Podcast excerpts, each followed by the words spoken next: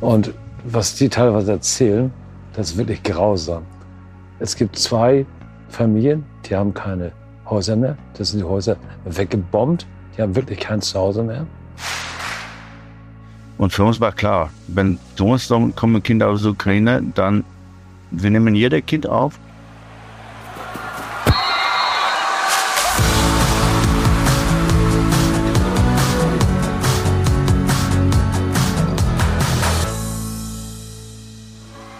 Mehr als ein Spiel.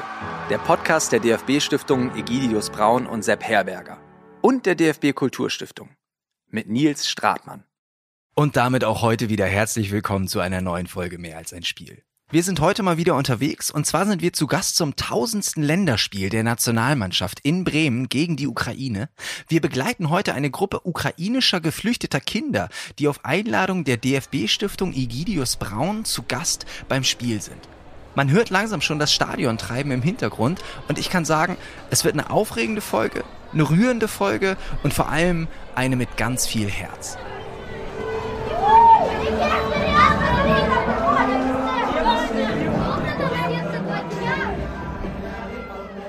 Im Zentrum Bremens, da wo die Weser einen großen Bogen macht, direkt am Osterdeich, tummeln sich die Menschen. Blau und Gelb mischt sich unter Schwarz-Rot-Gold und eine Gruppe jugendlicher Geflüchteter und ihre Betreuer der SK Polonia kämpfen sich mit uns durch den Wust an Fans. Das Stadion ist ausverkauft. Für viele Kinder ist es das erste Mal in so einer Kulisse.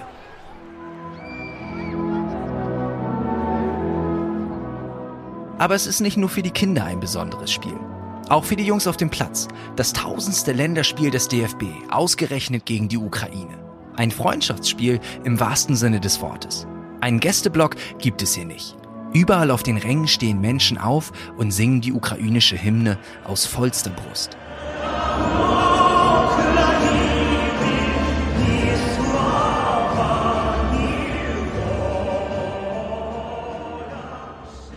Die Mannschaften sind bereit und die Kinder geben ihre Tipps ab.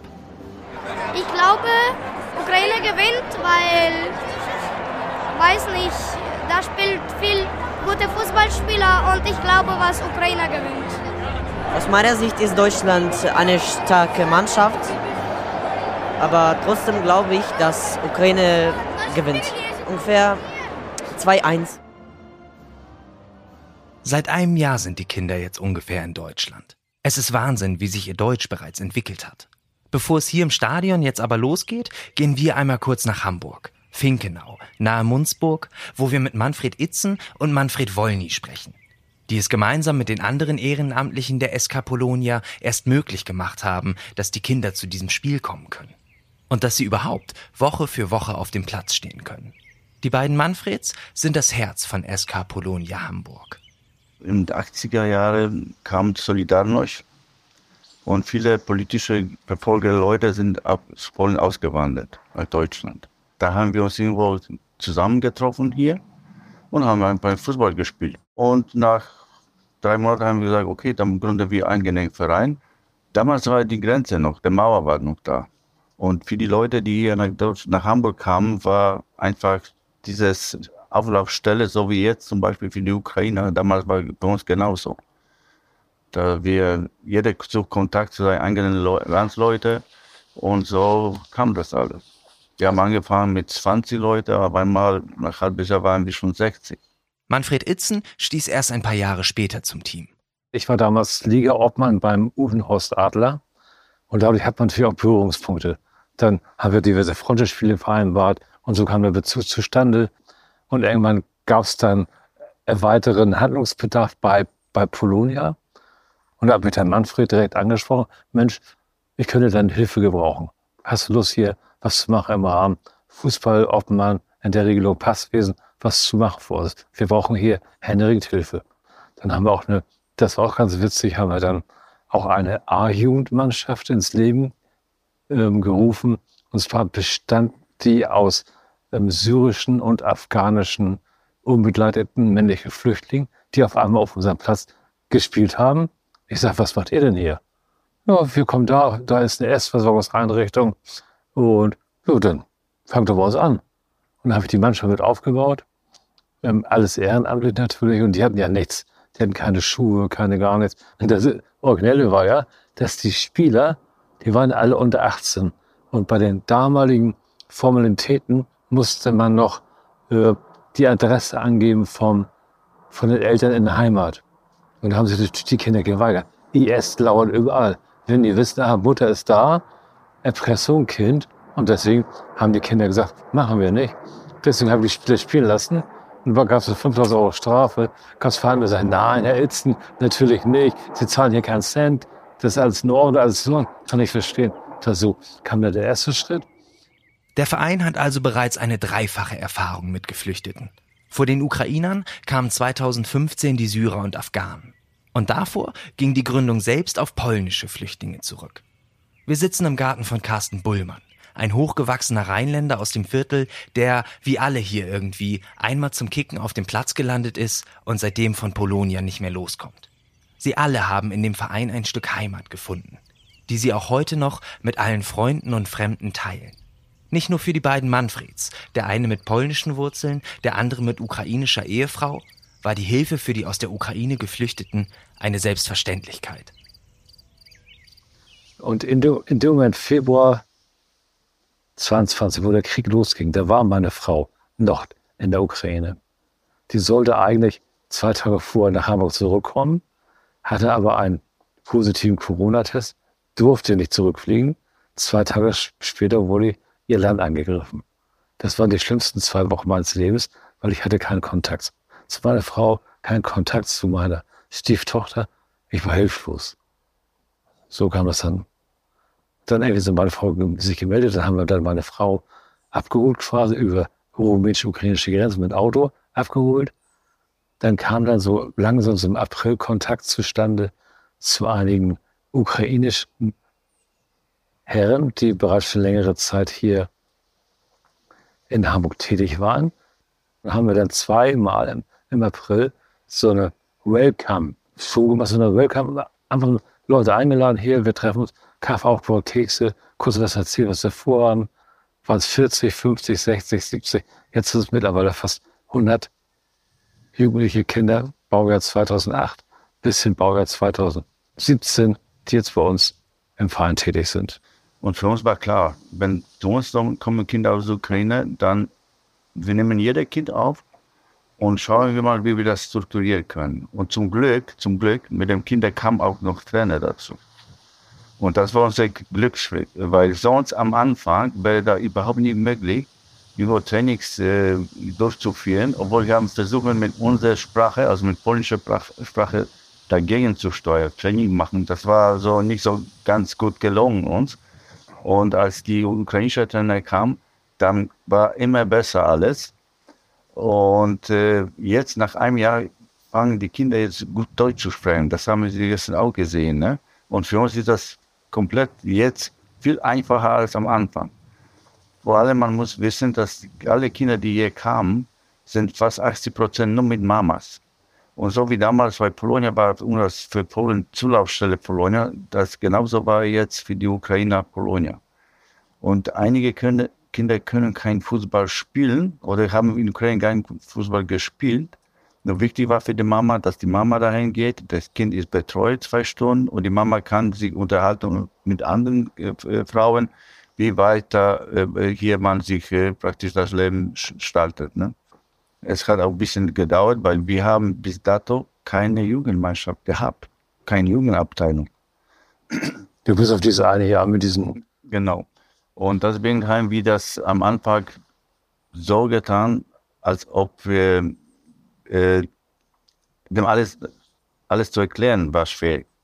Weil die haben gedacht, ja, Kinder kommen zum Sportplatz, da wird betreut und da wird gespielt. Aber das geht nicht. Wir können den Platz nicht äh, zur Verfügung stellen ohne Spielbetrieb. Also wir mussten, haben wir die Kinder geteilt nach Jahrgänge und so weiter und so. Wenn wir sagen, Trainingsbeginn 16 Uhr, die sind meistens schon um 15.15 Uhr da.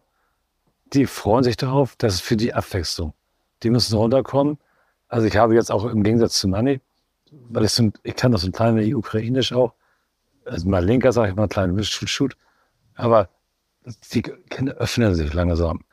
Und was die teilweise erzählen, das ist wirklich grausam.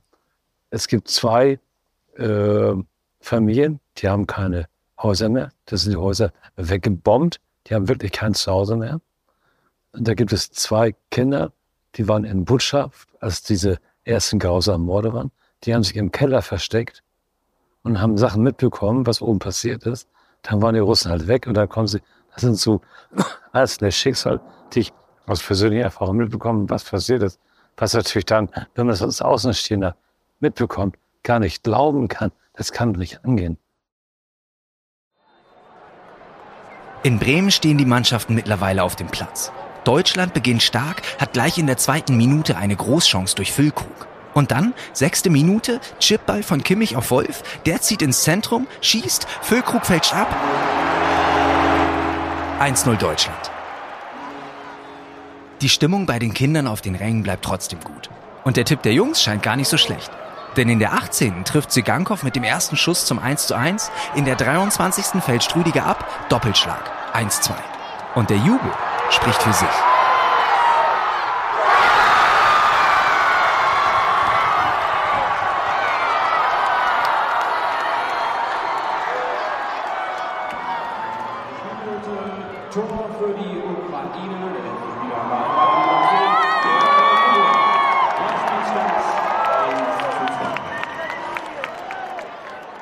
Dann Sané nochmal mit einem Freistoß an die Latte und Halbzeit.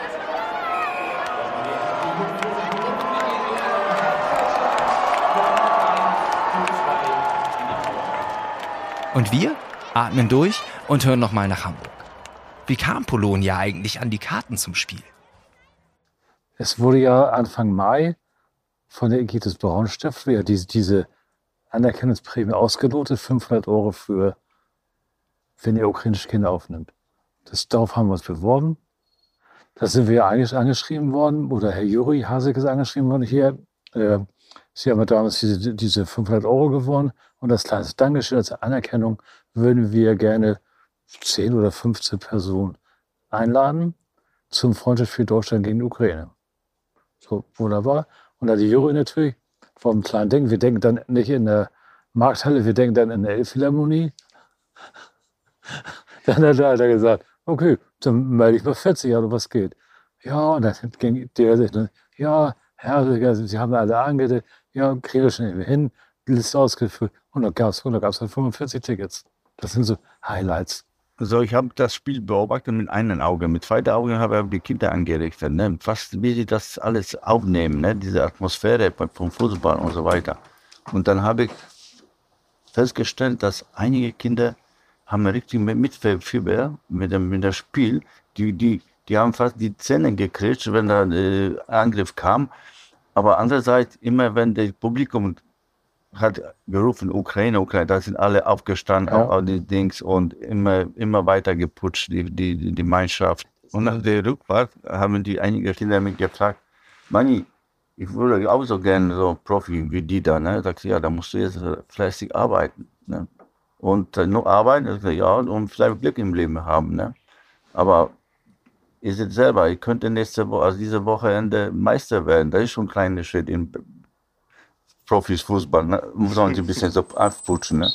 Die Kinder sind so froh, wenn die, die Spiele gewinnen, dann vergessen die alles. Für meine Begriffe ist das so, dass die Kinder haben hier ein bisschen, bisschen ähm, ja, Freiheit, vielleicht ein bisschen auch Glück, etwas zu erreichen, ohne zu kämpfen, also mit Kämpfen sportlicher Sinn. Aber das ist auch für, für die Mutter, wie die an der Spielrand stehen, wie die, wenn die gewinnen, die freuen sich und, und die Mutter genauso. Und dann ist das Glück, man sieht in die Kinder in den Augen, dass sie jetzt ein Spiel nur gewonnen haben. Wir versuchen sie auch so ein bisschen Heimat geben, wie, wie äh, kleiden sie immer mit Gelb, äh, Blau-Gelb. Und Bologna ist weiß-rot. Wir versuchen, dass sie auch ein bisschen fühlen, ein bisschen heimatlich. Ne? Mhm. Und äh, was noch ist, das äh, Dankeschön von den Kindern. Am Anfang haben die ganz wenig Deutsch gesprochen, aber jetzt, nach, ob jemand kommt und sagt, oh, Dankeschön für, für, das war so schön heute, ne, und so weiter. So wie gestern, die haben gesungen in, in, äh, in dem Bus und alles sich bedankt haben, dass sie das auch erlebt haben, was anderes. Und was ich noch sagen möchte, als sie hierher kam, da war ganz wenig Kinder, die Fußball in Ukraine gespielt haben. Mittlerweile nach einem Jahr, das ist Dank an Trainer, die Kinder haben sich sehr gut auch sportlich entwickelt. Und die sportliche Entwicklung, die wird von der deutschen Mannschaft auch erwartet. Zur zweiten Halbzeit muss eine Steigerung her. Mit Beginn der zweiten Halbzeit hat der Bundestrainer doppelt gewechselt. Klostermann kommt für Schlotterbeck, Havertz für Füllkrug und trotzdem ist es erstmal die Ukraine, die mal wieder eine ihrer wenigen Chancen nutzt. 55. Minute, Ginter verspringt der Ball, Dovbik und Zygankov stauben ab. 1-3. Bei unserer Gruppe aus Hamburg bebt die Tribüne.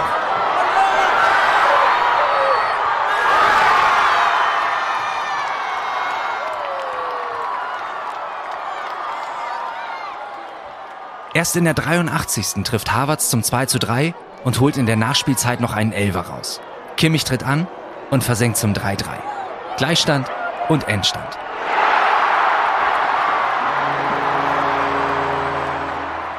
Ein Ergebnis, über das sportlich noch geredet wird. Man hat so das Gefühl gehabt, okay, es läuft alles wunderbar. Es ist äh, das Spiel für uns. Wir können uns da Vertrauen auch, auch ähm, erspielen und dann ist halt jeder Fehler. Aber diesem Freundschaftsspiel und der Freude der Kinder absolut angemessen ist. Auch nach dem Spiel ist die Aufregung noch riesig. Ich finde, dieses Spiel war gut. Deutschland und Ukraine hat äh, gut gespielt. Mir hat gefallen, was Mondrik hat gut gespielt und alle Deutsche hat auch gut gespielt und ich finde das toll. Die, das Spiel war gut. Äh, Ukraine und Deutschland hat gut gespielt. Ich äh, mag äh, Spiel äh, Mudrik und äh, Kai Havertz. Äh, sie haben sehr gut gespielt. Ähm, das Stadion war sehr groß, also in Ukraine, ich war nicht in so großes Stadion. Hier waren viele, sehr viele Leute. Also ich glaube, dass Ukraine war am besten, weil sie war schon gewonnen 3-1 und das war gut zu mir. Aber dann ist 3-3 und ja, das war ein bisschen traurig. Und, ähm, und bestes Spiel für mich, das war Rudiger aus der Deutschland und Modric aus der Ukraine. Ich spiele auch in Mannschaft Polonia. Ähm, wir alle aus der Polonia. Meine Lieblingsmannschaft ähm, ist Manchester City, weil sie hat ähm, über vorgestern gewonnen und ich finde, das war gut und ich spiele Fußball schon vier Jahre und ja, ich mag das alles Fußball. Und die Pläne für die Zukunft, die stehen auch schon. Ich möchte in studieren, so Sport studieren und dann ich möchte in ein gutes Verein kommen. Mm, hier in Deutschland oder glaube ich in Spanien. Äh, wie geht, das kann ich nicht wissen. Und ich, ich will weiter viel Training machen, viel spielen und ein guter Spieler sein. Wenn ich bin äh, größer, dann wollte ich äh, zum Deutschland, zu meiner Akademie spielen oder zu Bayern München. Und das geht mir sehr Spaß. Ich würde gerne meine Zukunft in Deutschland aufbauen und äh, deswegen lerne ich Deutsch und ähm, ich wäre gerne Fußballer, aber äh, ich glaube, dass ich nicht genug Zeit habe, Fußballer zu sein. Und äh, deswegen möchte ich ähm, ähm, Steward sein. Wissen Sie? Ja, Flugzeug, genau. Ich weiß, dass das schwer ist, aber trotzdem will ich es äh, wenigstens versuchen. Und in Hamburg ist man auch am Tag danach noch happy. Dieser Ausflug war ein kleines Stück Heimat. Auf so vielen Ebenen. Also für mich Heimat bedeutet, äh, da wo ich bin, wo, meine, wo ich mein selbst meine Würze geschlagen habe, das ist meine Heimat. Mit den Kindern muss man ganz vorsichtig das äh, formulieren, weil die wissen noch selber nicht, wo ihre Heimat ist. Das heißt, die wissen, dass sie geboren sind in Ukraine, da ist die Heimat, aber ob das Heimat bleibt, weiß man nicht. Ob die nicht mal äh, doch hier fürs Lebenslag bleiben werden. Weil nach unserer Kenntnis bis jetzt sind, äh, sagen wir mal, vielleicht 5, 6 Prozent von den 100 Kindern zurückgegangen oder haben die Plan zurückzugehen. Der Rest äh, ist noch äh, sehr ungewissen Zeiten. Moment. Heimat ist da, wo ich mein Herz verloren habe. Und mein Herz kann ich zwar immer nur, sollte man immer nur zu einer Frau gleichzeitig verlieren, aber man kann sein Herz auch zu verschiedenen Fußballmannschaften verlieren. Ich kann HSV-Fan sein, kann St. Pauli-Fan sein, ich kann Düsseldorf-Fan sein. Das ist auch so eine Art Verbundenheit. Aber Heimat heißt für mich eigentlich, wo, ich, wo mein Herz liegt. Mein Herz ist teilbar. Ich habe die Kraft der drei Herzen. Ja, ich bin selbst geflüchtet aus Polen 1987. Ich bin nach Deutschland gekommen mit einem Koffer. Und als ich gesehen habe, die Bilder im Fernseher, wie die Mutter mit den Kindern hierher gekommen sind, nach Deutschland, dann wussten wir, dass sind weiter nach Hamburg auch eingekommen. Das war für mich gleich bedeutend, ich war auch genauso. Dem muss man helfen. Mir wurde geholfen. Und seitdem, meine Frau sagt immer, das sind jetzt alle deine Kinder. Und mittlerweile ist eben auch der Fußball ein Stück Heimat geworden. Was bedeutet Fußball für euch? Also ich sage mal so, ich, äh, mein, ja, als ich meine Frau kennengelernt habe, mein erster Tag war auf dem Fußballplatz.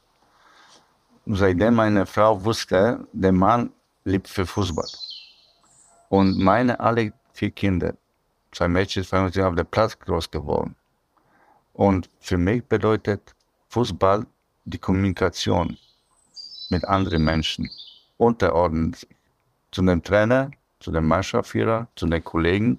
Das bringt alles, ich hoffe, den Kindern auch weiter, also dass sie helfen, die Kinder weiter im Leben etwas zu erreichen. Über Sport kann man sehr viel erreichen, nicht nur als Profi, sondern als Mensch. Ein Ball kann die Menschen für Augenblicke verändern. Was bedeutet dir der Fußball, Manni? Ich kann nichts anderes. Und das war's dann auch schon wieder mit diesem kleinen Ausflug zusammen. Ein Ball kann die Menschen für Augenblicke verändern. Ich glaube, besser kann man den Fußball und diese Folge nicht zusammenfassen.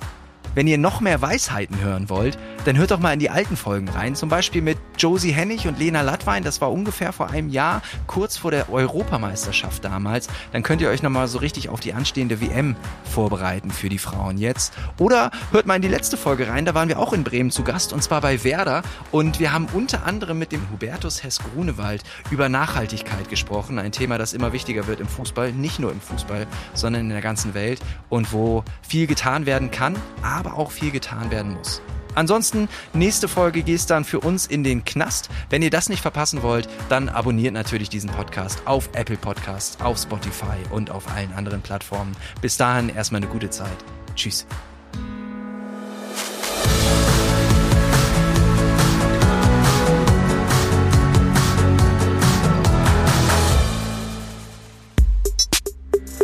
Mehr als ein Spiel, der Podcast der DFB Stiftungen ist eine Produktion von Maniac Studios.